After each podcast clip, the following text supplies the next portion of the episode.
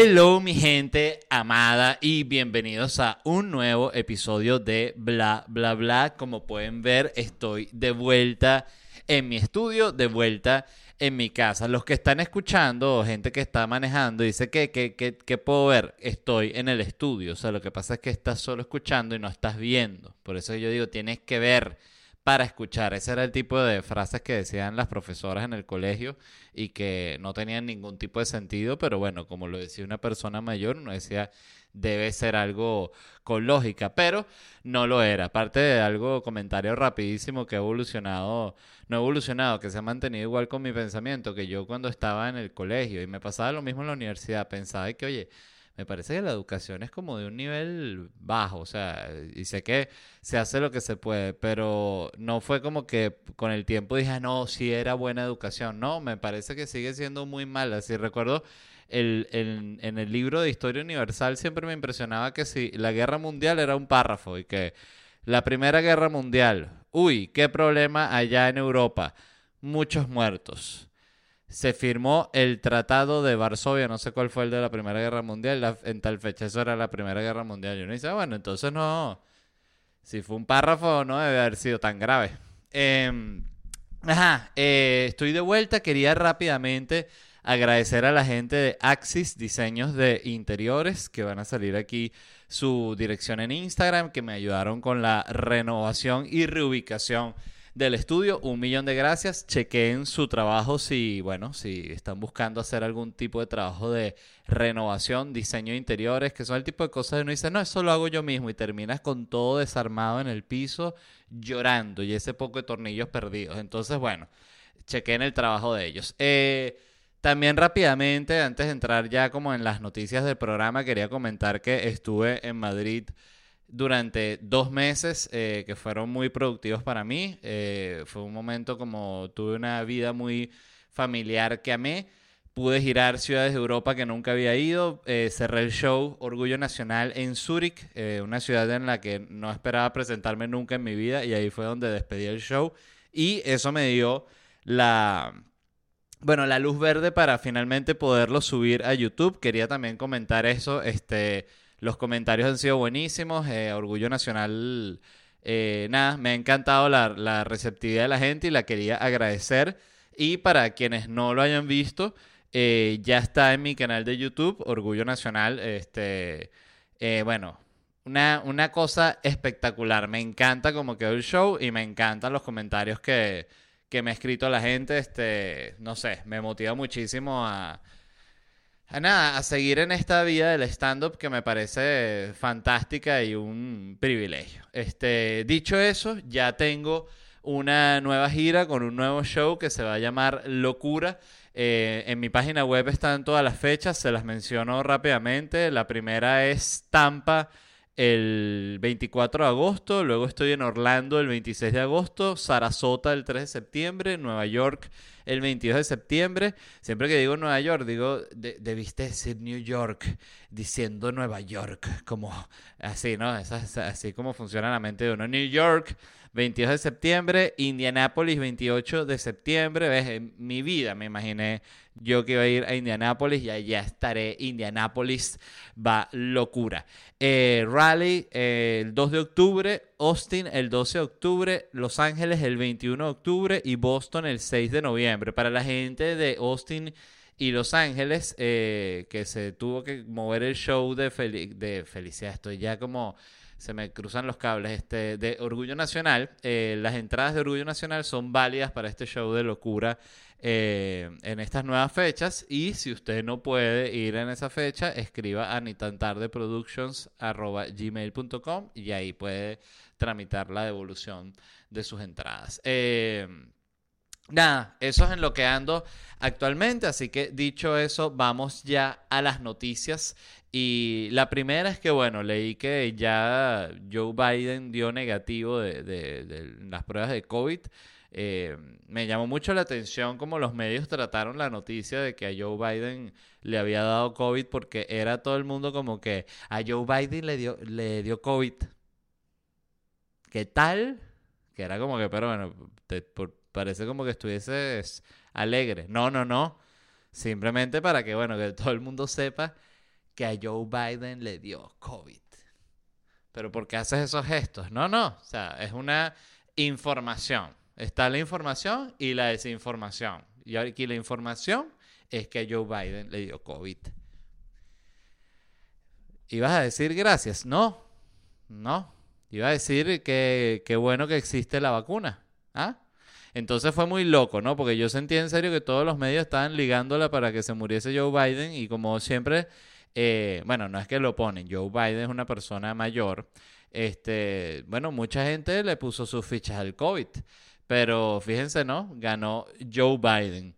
Eh, entonces, bueno, ya dio negativo, perfecto. Eh, a mí me dio COVID estando en Madrid, que debo decir que yo estaba dentro de ese grupo de los que, vamos a decirlo sin tapujos, de la gente que se sentía especial. O sea, porque ya yo decía, dos años en la pandemia, no, que ya no me va a dar COVID. Y si me da, va a ser así como, como una brisita.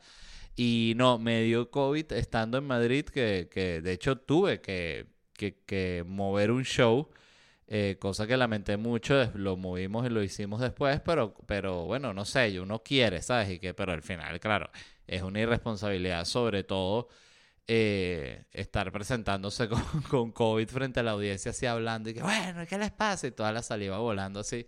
Entonces, coño, no, hay que estar sano. Pero más allá de, que, de que me dio COVID, me dio un COVID fuerte. O sea, yo estuve eh, con fiebre, alucinaciones, locura, este, los pulmones vueltos mierda.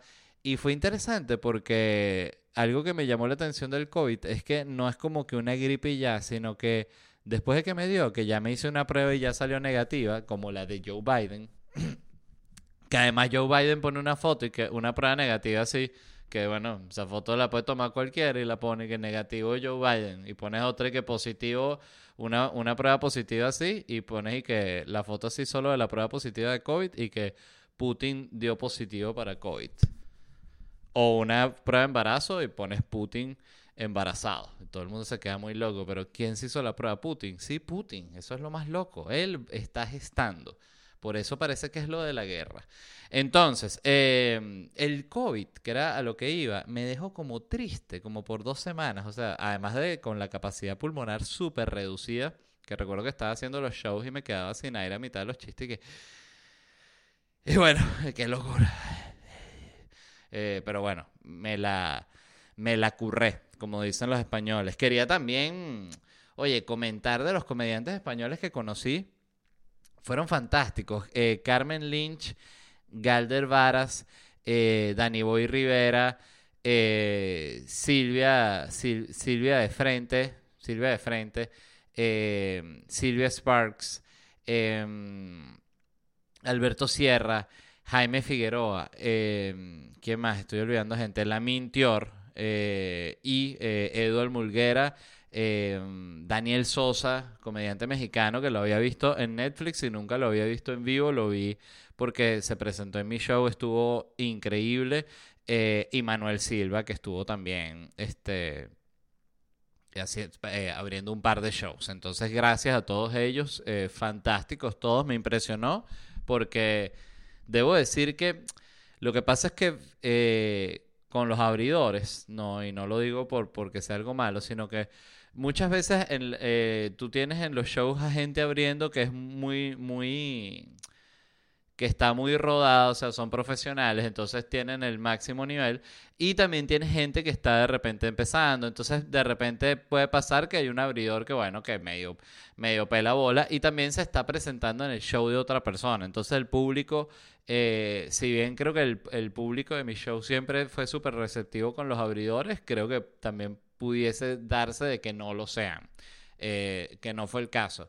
Pero parte de lo que quería comentar es que eh, estuvieron increíbles los abridores que tuvo el show que eh, Noches en Madrid, de verdad. Eh, fue para mí inolvidable. O sea, cada abridor era como un mundo nuevo y decía, oye, me quedé impresionado porque debo confesar que yo conocía muy poco de comedia española y de repente conocí siete comediantes españoles. Entonces, este, me fascinó y quería agradecerles muchísimo a ellos por, por, bueno, por estar ahí y, presentarse y, entretener a la gente porque estuvo increíble. Y conocerlos, los que tuve también además la, oportunidad de, hablar más allá del intercambio ese rápido en el camerino al inicio. Este, lo otro que iba a hablar es que Instagram anunció que, que va a hacer más cambios. O sea, Instagram ya está haciendo cambios y la gente lo está odiando, ¿no? Porque ¿qué pasa? Que Instagram... Eh, ¿qué está haciendo? Ellos están promocionando, tienen más contenido que te lanza el Instagram, que no es gente que tú sigues, sino son recomendaciones que hace la inteligencia artificial de Instagram, ¿no? O sea, ellos te recomiendan ahí. Entonces, eh, ¿qué pasa? Que las redes sociales ya, disculpen, saben que, nosotros no sabemos cómo seguir gente, seguimos puro huevón. Entonces ya la red social lo sabe, dice, esta persona está aburrida, ¿por qué está usando menos el Instagram? ¿Por qué está usando menos el TikTok? Coño, porque sigue puro pendejo. Entonces, bueno, entonces métele ahí un, el, asiático este que se pone como unas copas eh, y prende como unos ventiladores y se saca como un pañito así que... que o sea, que tiene un, pañito, ¿sabes? Como una telita. Esto es el, ejecutivo de Facebook explicando este asiático. Él se pone una telita, ¿no? Que le cubre solo el pene. Entonces pone sobre la telita como una torre de copas de cristal. Entonces pone un ventilador, ¿no? Que lo que va a sacar es como las copas. Entonces él queda tapadito. Es una cosa así. Ahorita me enredé yo mismo, pero quien lo ha visto sabe de lo que yo estoy hablando eh, denlo en los comentarios y digan, sí, vale, ese es tal, que es famosísimo. Eh, bueno, entonces la gente de Instagram decidió poner más de esto, ¿no? Eh, entonces ellos, claro, te ponen esto, de repente tú estás así y te sale un físico-culturista. Y que yo antes, puro arroz con pollo, pero me di cuenta que también me gusta el aguacate. Y después sale como el bicho haciendo pesas. Yo no sé qué ahí viendo el video y que, wow, ¿qué, qué, qué fue eso? Entonces, lo que está haciendo ahorita Instagram es que el 15% de lo que tú ves son estas recomendaciones de la, de la inteligencia artificial, ¿no? Que además, eh, comentar aquí, para lo que quedó la inteligencia artificial, porque la inteligencia artificial, cuando se hablaba de, de, de crearla y de todas las capacidades, era como que no, inteligencia artificial ahora que ya existes, pues invéntate ahí pues la cura para, el cáncer. Y la inteligencia artificial dice, no, no puedo, porque es que este, tengo que buscar cuáles son los, perritos más cuchis de hoy. Porque imagínate, los números de Instagram están para abajo. Y el cáncer, bueno, el cáncer va para arriba, pero es que no tengo tiempo para eso, dice la inteligencia artificial. Em, entonces, Instagram, el, presidente de Instagram, de Meta, eh, Mark Zuckerberg, dijo que, bueno, que eso, ellos van a subir eso que ahorita es 15% a 30%. O sea, claro, la gente, la gente, quiero decir, el que escribió el artículo, ¿no? Este, puso el grito en el cielo porque fue a Instagram, ahorita va a ser una porquería.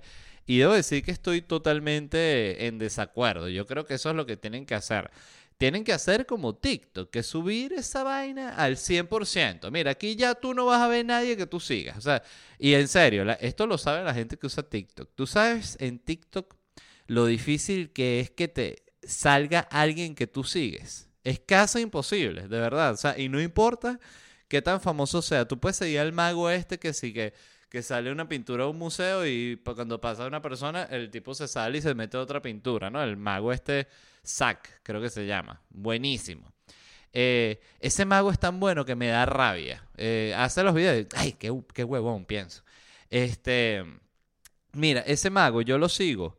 Y es que si el mago más famoso de TikTok y del planeta no me ha salido ni una vez. O sea, no te sale nunca. O sea, la única forma de que alguien que tú sigues te salga en TikTok es que no lo sigas. O sea, lo que quiere decir que en TikTok el verdadero follow es el unfollow. Eso es lo que quiero decir.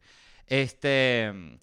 Y que era, bueno, nada, entonces el, resumen es esta. TikTok e Instagram, que además es una red social que ha robado, eh, no ha robado, porque siento que además son cosas que de una u otra forma existen. O sea, tipo eh, Snapchat salió con, con los filtros y tal, y un montón de cositas así, y Facebook e Instagram dijo, yo también voy a hacer los filtros. Y fue como que Snapchat, que pero nosotros inventamos los filtros. Y Instagram pudiese decir, no, tú no inventaste los filtros, había aplicaciones que habían eso, tú los integraste a tu app y es un palo, y ahorita lo voy a hacer yo también, ¿no? Esa, esa es mi opinión. Hay unas que sí las roban ya abiertamente, pero hay otras que son como realmente, mira, tú también lo agarraste de otro lado y lo usaste, bueno, yo voy a, yo voy a hacer lo mismo.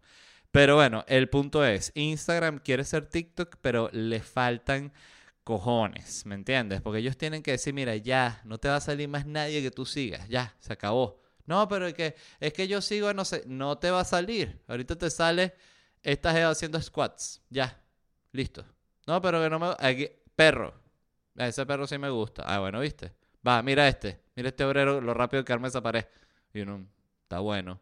¿Qué más hay? Mira este otro obrero. Mira, mira, mira qué rápido arma ese techo. Mm, ¿Te gustó? Sí. Mira este cachorrito cayéndose en una piscina. Está bueno. ¿Le va, le, ¿Dónde le doy like? Aquí. Ahí le das like. Ajá. ¿Qué más? Y así va. Em, y bueno, TikTok para mí ya es una red social que eh, ya, ya pasé mi fiebre máxima, eh, gracias a Dios, debo decir, porque estuve, llegó un momento que estuve adicto, o sea, que era como que, ay, no, no he pasado mis tres horas diarias de TikTok de todos los días, o sea, estoy preocupado. Eh, me parece la mejor que hay. Eh, siento que es la reina absoluta y lo que está ya es en ese punto esperando que la destronen. Y, y bueno, y Twitter anunció que va a agregar estatus. ¿Saben los estatus? O sea, Twitter y que recuerdan los estatus, como en Messenger. Ahorita los vamos a tener en Twitter. ¿Qué tal? Y que, ay, Twitter, por favor, cállate la boca.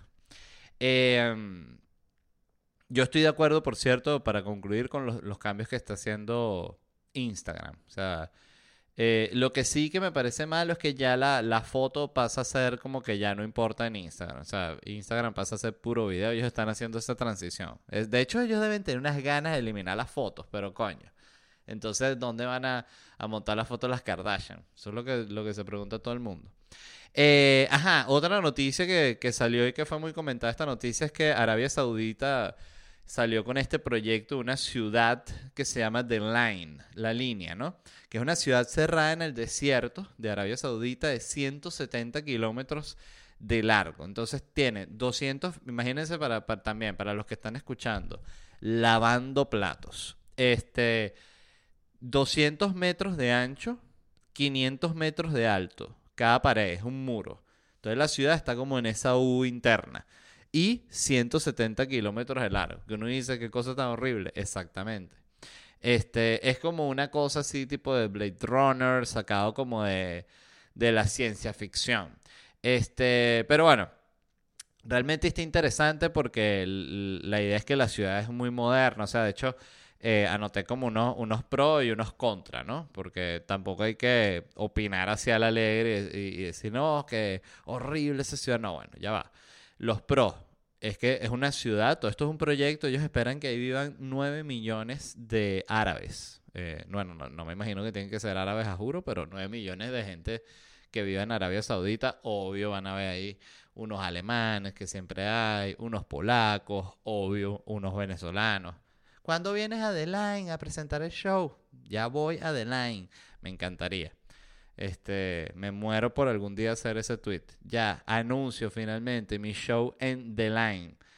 Este dice, ajá, la ciudad va a ser manejada por inteligencia artificial, ¿no? También. Ahorita todo inteligencia artificial. Ya la gente no quiere, no, ya no quiero pensar, que me lo piense la máquina. Entonces la máquina es la que se va a encargar de recoger la basura, de la electricidad, del agua. Entonces, claro, viene y te toca en la puerta te asomas por el ojo mágico, es la inteligencia artificial. Señor, no está reciclando bien.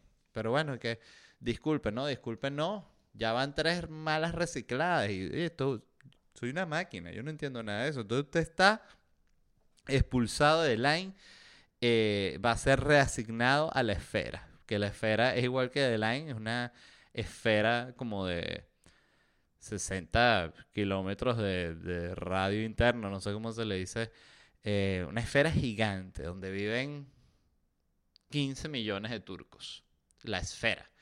Entonces, bueno, te mandan para allá, para la esfera. Entonces ves allá los youtubers mexicanos llegando a la esfera. Ya estoy aquí en la esfera. Bueno, el tema de las visas sí, complicado, pero ya la vamos a pasar chido. Este, que, que boom el de, no que boom, no, porque eso ya los, los youtubers mexicanos llevan dominando toda la vida, pero qué fenómeno, ¿no? Lo de los mexicanos y el, y el YouTube, me parece fantástico.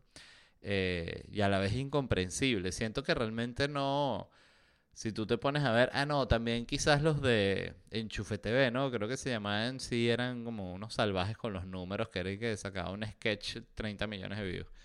Em, otros pros, no hay carros, porque la idea es que la gente se mueve en esta ciudad así como en bicicleta, caminando, va a tener sus trenes de alta velocidad. O sea, yo me puse a verlo, pueden ver en, no sé si tengo todavía aquí abierta la página, no, no recuerdo.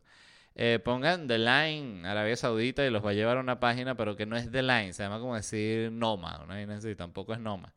Pero es una, es una, una, una página donde está todo el proyecto y están todos los planos, así como muy tipo presentación de arquitectura. Que eso también fue lo que me angustió, que todo se veía muy como que, y aquí va a estar la gente, y por aquí se mueven las cosas, y aquí pasan otras cosas.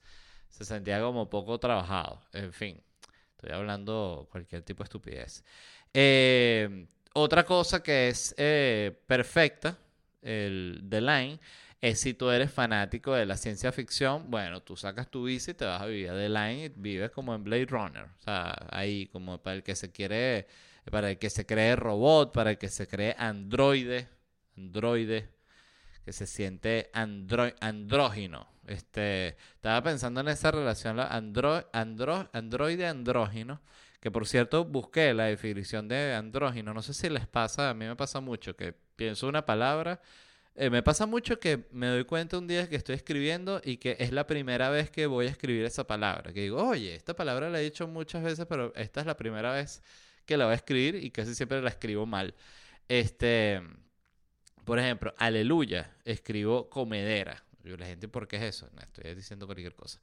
Eh, ajá, busqué la definición de andrógino y dice la androginia del griego, esto está escrito en griego, afner, afner hombre, y yuvri mujer. Eh, o sea, del, del, griego hombre y mujer, se refiere a un organismo que tiene características tanto masculinas como femeninas. Entonces, eh, yo estaba pensando, eso no es lo que se conoce ahorita como, repito, un organismo que tiene características tanto masculinas como femeninas. No es lo que ahorita es un no binario, no es eso. Y porque me di cuenta que tampoco había buscado nunca exactamente, como, sea, como que sabía lo que era un no binario, pero no lo había googleado. Y no binario dice que se aplica a las personas que asumen una identidad de género que se halla fuera del binarismo de género, dado que su identidad autodesignada no se percibe totalmente masculina o femenina. Entonces, el no binario es como el andrógino del siglo XXI. ¿Se podría decir? ¿O es una locura? Yo creo que sí. Yo siento que las palabras van evolucionando. Entonces, claro, andrógino es como, no sé, siento yo que andrógino era como obvio, como se le decía a una persona de esas que no sabes bien. De hecho, había un sketch en, en Saturday Night Live que se llamaba Pat, que era justamente tratada sobre una persona andrógina que llegaba, eh, recuerdo que era así, lo hacía, de hecho no recuerdo ni quién lo hacía, si era un hombre o una mujer, porque era como un gordito, pero tú no sabías si era un gordito, si era una, una gordita, tenía el pelito así como una frito, la carita así como esas caritas que tú no sabes si es un hombre o una mujer, y era, era tal cual dieron con ese personaje que era genial, que uno lo ha visto en la calle, se lo ha cruzado en la vida, que es esta gente que tú la ves y tú dices, no sé si es un hombre o una mujer, no, no no hay forma de saberlo. Su ropa no lo indica, su, su, su, cara, su pelo, nada. No tiene nada que indique que es una cosa o la otra. Es el punto medio exacto entre los dos. Entonces, eh, así era Pat. Y recuerdo que el sketch era que sí que iba a, la farmacia a comprar unos preservativos y llegaba y que le decía al farmacéutico. Y claro, la gente nunca sabía si decirle señor, señora. Y él decía, ah, ¿en qué puedo eh, ayudar, ayudar a usted? Este, que, que necesito unos preservativos, decía Pat. Entonces decía, ah, pero ¿y cuáles, sabes? Pues claro, no sabía si darle para mujer, para hombre. Yo es que explicando el sketch. Búsquenlo en Google, seguro está en YouTube y eso es una joya. Em, pero ¿a qué iba? Estaba hablando del, del no binario. Ajá, y después pensé el no binario y recordé la palabra porque eh, estaba con androide, andrógino y después llegué a no binario y después novenario, ¿no? Que no tiene nada que ver. El no binario, novenario. Pensé que es un buen nombre para, para un podcast, ¿no? Bienvenidos al no binario, novenario.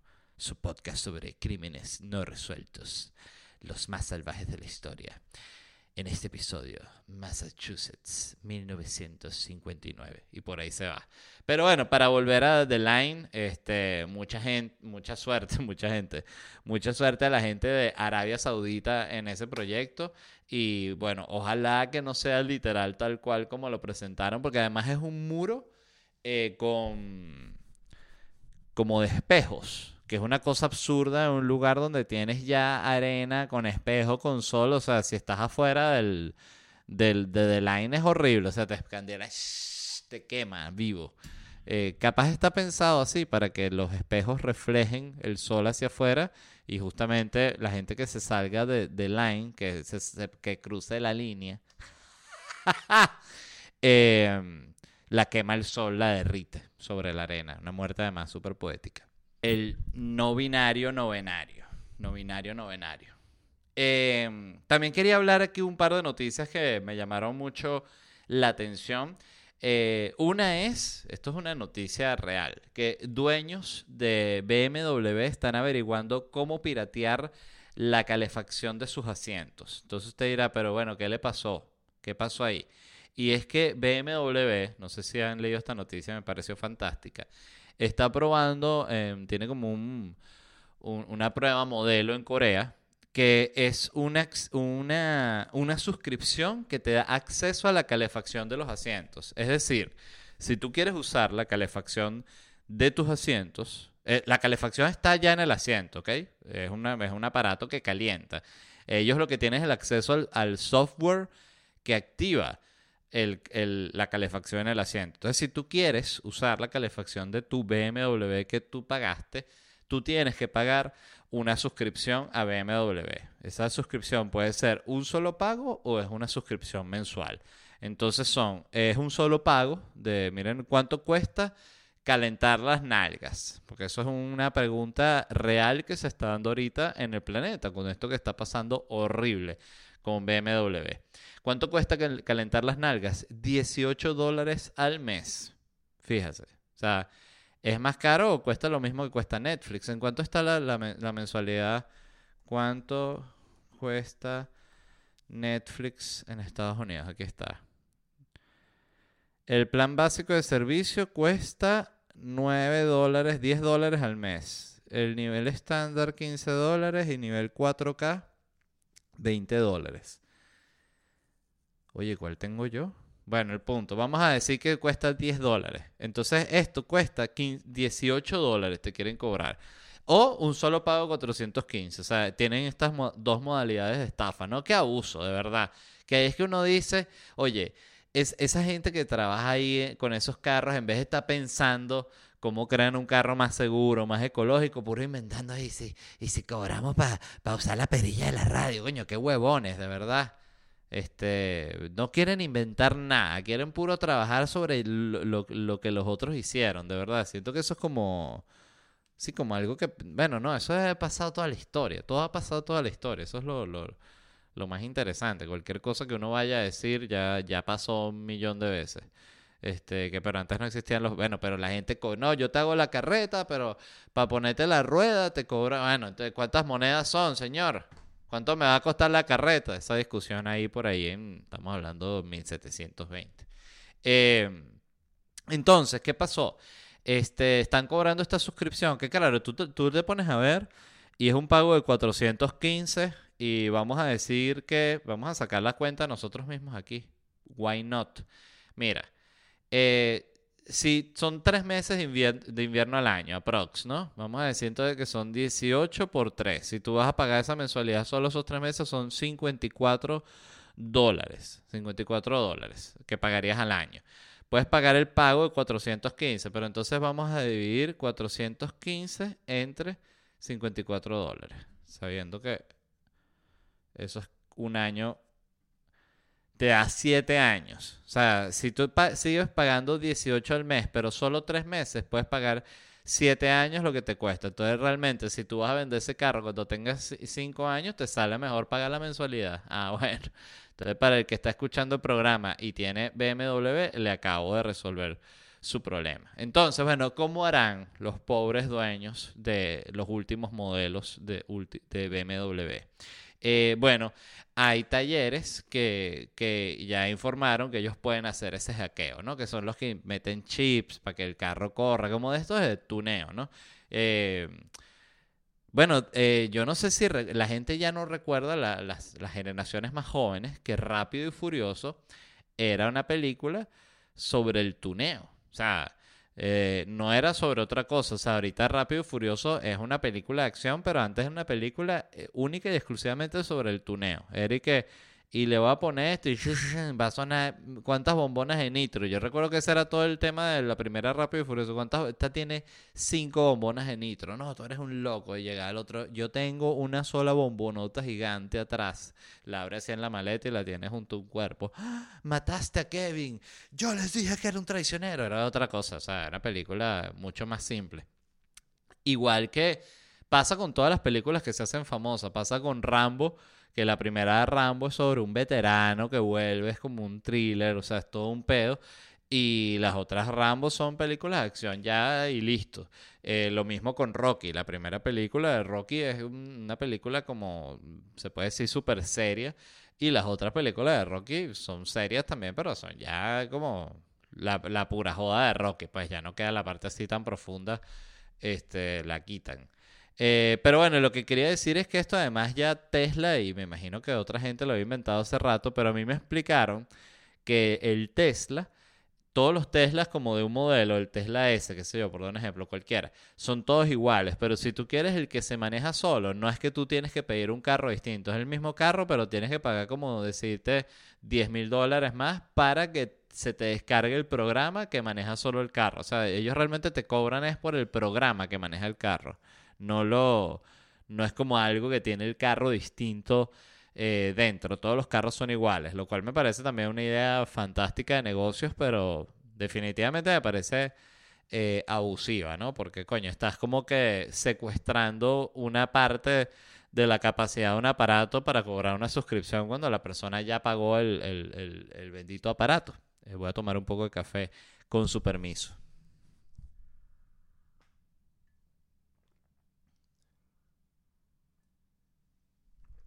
Ah, gracias. Gracias por su paciencia, su buena vibra.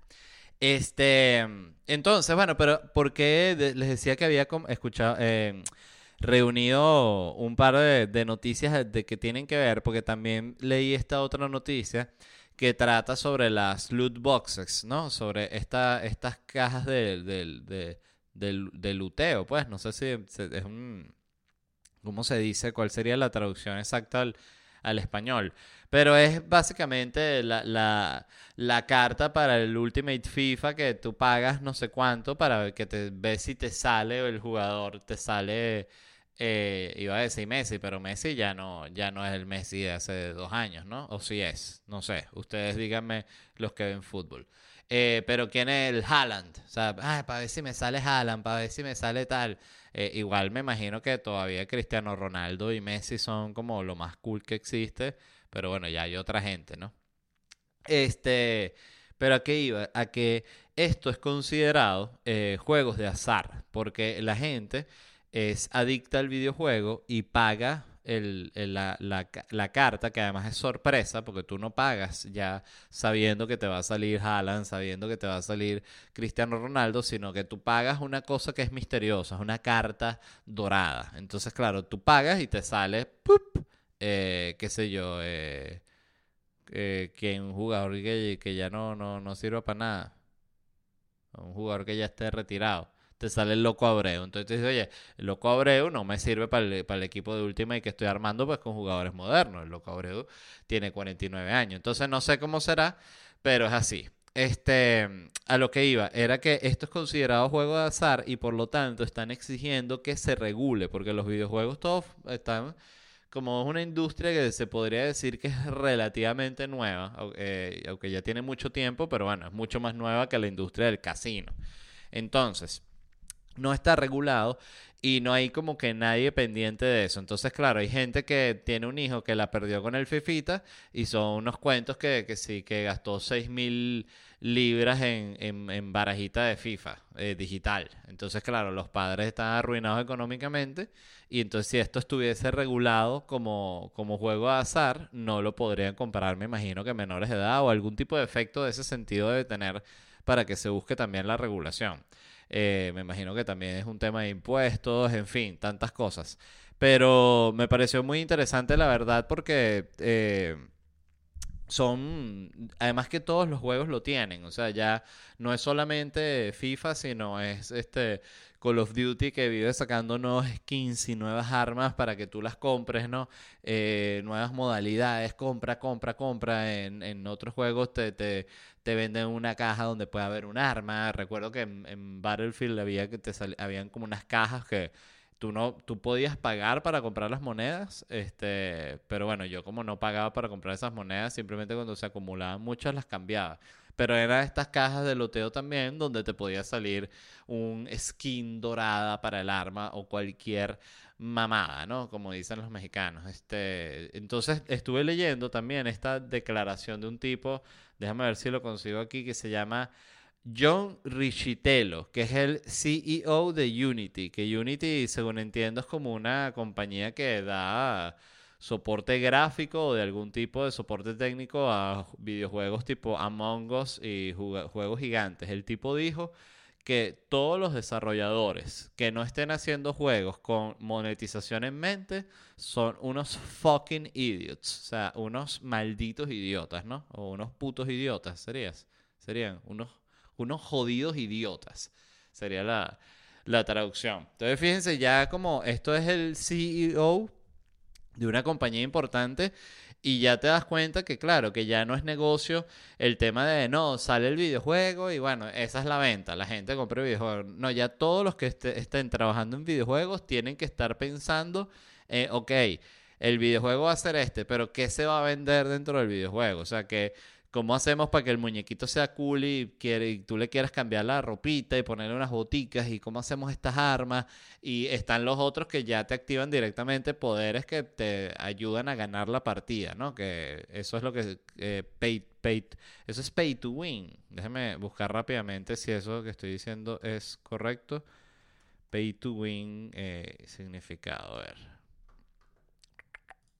Eh, bueno, mientras busco y seguro, oye, qué rápido es ahorita, ¿no? Comencemos a jugar premium, pa, pa, pa, pay to win. Ajá, dice, pay to win, las siglas...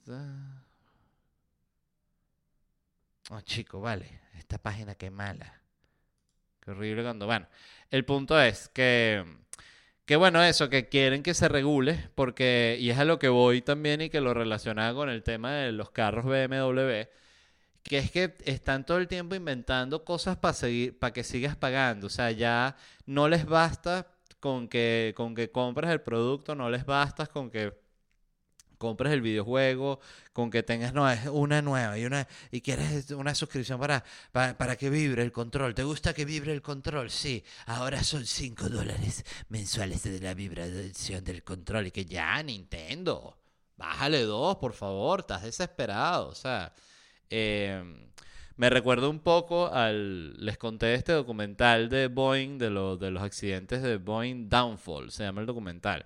Fantástico documental, ya lo recomendé, lo vuelvo a recomendar porque es simplemente increíble. Eh, pero algo que tiene muy interesante ese documental es que trata de estos dos aviones Boeing que se cayeron pero realmente lo que, de lo que trata es de la cuando se pierde la ética de una compañía, porque Boeing es comprada que si en el año 72 por esta megacorporación que mete dos tipos, así como dos viejos blancos, así los más malditos que existen, que llegan y que todo esto es demasiado caro, este, este, este avión que lo vendemos un billón de dólares tiene que costar 15 dólares, entonces claro, empiezan a bajar el costo de todo y entre esos costos la seguridad y eso va teniendo un efecto que a través de los años hace que al final se caigan dos aviones y se mate un gentío porque estos carajos querían hacer más dinero de la millonada que ya hacían, ¿no? Entonces es realmente un tema de, de avaricia. O O sea, de ya cuando no, nada te es suficiente, que es una cosa que me parece terrible, una manera de vivir espantosa. Pero bueno, es, es como es el mundo y es como es la vida. Em, dicho eso, este, les quería, les tenía unas recomendaciones eh, que de, bueno, la primera que les, que no, es una recomendación de una película ni nada, sino es el Nintendo eh, Switch que me lo compré.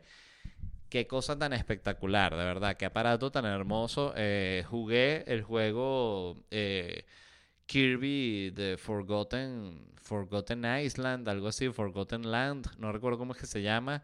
Me pareció un videojuego espectacular. Jugué uno de las Tortugas Ninja, que es como una reedición del primero de las Tortugas Ninja de, de Super Nintendo, si no me equivoco. Buenísimo porque tiene muchos enemigos y modalidades que son exactamente iguales a las del juego anterior y tiene unas cositas nuevas, pero mínimas, que si, obvio, los gráficos un poquito mejor, pero ni siquiera cambian demasiado. O sea, me pareció un videojuego espectacular y me encanta también cuando sacan esas cosas como retro. Eh, voy a tomar un poco más de café porque eh, se me enfría. Este. Y eh, ¿Qué otro juego? Mario Party me encantó, lo he jugado un montón y todavía me siguen apareciendo juegos que no había jugado, minijuegos. Entonces también súper recomendado ese. Y me bajé FIFA, que tenía siglos sin jugar FIFA. Y, me he agarrado unas arrecheras con el FIFA, de verdad. Impresionante. Es un juego que es totalmente mental. O sea, en el sentido de que como alguien que puede ser, de nuevo, un niño de 12 años del otro lado que es contra quien estás compitiendo eh, te empieza a hacer un catenacho hacia lo italiano y te puede volver loco que tú dices, ya, me, voy a... Eh, voy a acabar con mi vida. Ya está. No puedo más con este catenacho de este maldito niño. Entonces, este, buenísimo el Nintendo eh, Switch, era a lo que iba, me fascina. Y, y, hoy me compré, o en la mañana, pues no me aguanté más el Wii, Wii Sports porque no, no me aguantaba. Pues estuve jugando ahí un rato.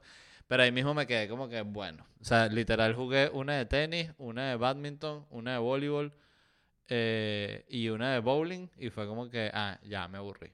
Entonces dije, bueno, no sé si debí comprarlo, pero bueno. Después se le verá utilidad. Em, ¿Qué más? ¿Qué más? Ah, bueno, recomendaciones que les quería hacer. Eh, vi esta serie, se llama The Rehearsal, el ensayo que es de Nathan Fielder, que es el mismo que tenía este programa, se llama Nathan for You, que también aprovecho para recomendarlo. Este es uno de estos tipos que es un genio y que es un comediante además muy particular porque tiene un estilo muy de él, o sea, no hay gente como él, que por cierto, fíjense que, que, curioso, pero él me recordaba a otro comediante que se llama Demetri Martin, que son como estos comediantes que son como muy muy precisos y lo que hacen es todo como muy perfecto y muy hiperpensado y pim, pim, pim. Entonces, eh, y leí hoy justamente que Nathan Fielder trabajaba con este Demetri Martin también en el programa que tenía Demetri Martin en Comedy Central, si no me equivoco. Em, bueno, este tipo Nathan Fielder es un genio. El programa Nathan for You, que es este programa que viene a ser un poco parodia de este reality clásico que es tipo El Inversor, que es este personaje que llega a un restaurante o a una zapatería, un taller que está medio quebrado. Y bueno, ellos le cuentan como que qué pasa y este tipo dice, no, miren, lo que vamos a hacer es esto, esto y esto. Y si la vaina mejora las ventas él, al final como que puede invertir para salvar el, el comercio, lo que sea, algo así. Esto es así, pero con comedia, ¿no? O sea, lo que venía era con una propuesta que obvio es una cosa cómica que puede funcionar o no para tu negocio. Eh, o el obvio no invertía nada al final, ni había un premio, era simplemente como una oportunidad de hacer algo distinto. Y el programa es simplemente fantástico. Si no me equivoco, también era de Comedy Central. Eh, ahorita no sé ni, ni, dónde está. Pero el punto es, estrenó en HBO este programa que se llama The Rehearsal, que he visto dos episodios que son los que han salido. Esta semana estará saliendo el tercero. Y es una cosa espectacular lo que está haciendo el tipo de verdad. Y es algo que va en la misma línea de Nathan for You. Eh, pero es como un, el punto siguiente. Eh, a nivel eh, de profundidad a nivel estético. De hecho, para los que hayan visto Nathan for You, saben que el final de temporada de Nathan for You es, es una cosa, a mí me pareció muy, muy, muy especial, muy sentimental. No es un clásico fin de programa, o sea, es una cosa totalmente distinta y, muy humana. O sea, es muy, muy interesante lo que hace este tipo y por favor si tienen, si están suscritos a HBO, véanlo. Y si no, búsquenlo en otros lugares. Él se llama Nathan Fielder. Eh, lo otro que les quería recomendar es una cosa súper vieja, pero estando en Madrid eh, vi con mi esposa eh, que ella no había visto True Detective, la primera temporada. Y oye, qué locura esa serie. Yo la vi, recuerdo, cuando se estrenó y la volví a ver. Ponte que si, no sé, poco tiempo después la volví a ver porque quedé demasiado fiebrú. Y claro, habían pasado ya, no sé, 6, 7 años y la volví a ver ahorita. Y me parece una de las mejores series de la historia. O sea, también, si no la han visto, véanla porque no se trata de que sea la más nueva o no, que además es bastante nueva porque True Detective de qué año es es que True Detective es un, un clásico de la televisión, así de sencillo. Eh, es demasiado buena. Déjenme ver en qué año empezó. La primera temporada empezó en el año... Ay, ¿por qué es tan difícil conseguir estas cosas justo cuando uno está grabando? Vale, que uno quiere que salga la vaina que diga temporada, ya. Ajá. 2014, o sea, sí, tiene, va, tiene 8 años. Este, yo empecé, True Detective tiene dos temporadas más, pero les juro, el primer episodio de la segunda temporada de True Detective es tan malo y tan absurdo que tú dices, yo no puedo ver el resto de la temporada, discúlpenme. O sea, salen 500 personajes, tú no sabes para dónde va nada. En cambio, True Detective, la primera temporada es, es que es una joya y ya, así de sencillo. No, no tengo nada más que decirles. Véanla ya, en este instante. Es una orden. Em, y lo otro que les quería recomendar, creo que está todavía en el cine, Top Gun Maverick. La vi también en Madrid.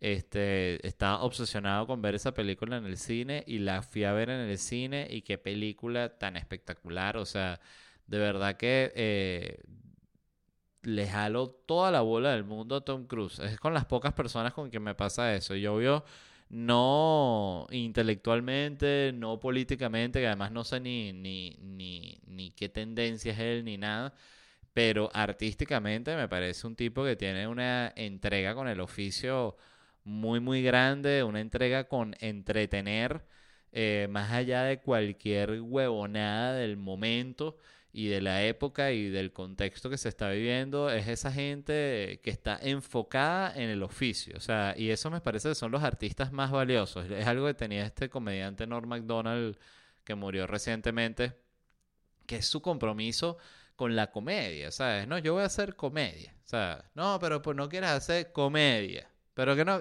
comedia, siempre comedia, comedia. Bueno, Tom Cruise es así, o sea, siento que el compromiso de él ya con el entretenimiento es demasiado grande. De hecho, quedé como infiebrado y estando en Madrid me vi varias películas con Tom Cruise. Me vi que sí, la de el, americano, no, sueño americano, no sé cuál, cómo, cómo es que se llama, que la que él es un tipo que maneja una avioneta y trafica droga y mueve armas para Colombia y, y, y, para Nicaragua y no sé para dónde más. Esté buenísima la película. La de Al filo al mañana, The Edge of Tomorrow. Una joya. O sea, por favor, o sea, Tom Cruise es lo máximo. Y el que diga lo contrario, bueno, nada. Vaya ahí a no sé qué, qué, qué actor le gustará a usted si no le gusta Tom Cruise. Pero bueno, es lo máximo. Este, y bueno, nada, les quería, eh, les tenía esas recomendaciones, obvio también la recomendación de Orgullo Nacional en YouTube. Y les recuerdo rápidamente eh, las ciudades donde me voy a estar presentando: Tampa, Orlando, Sarasota, New York, Indianapolis, Raleigh, Austin, Los Ángeles y Boston. Todas las fechas están en ledvarela.com y voy a estar en Miami el 5 y el 19 de agosto. Entonces, eso es todo. Se les quiere muchísimo. Gracias por escuchar y bye. Nos vemos en unos días.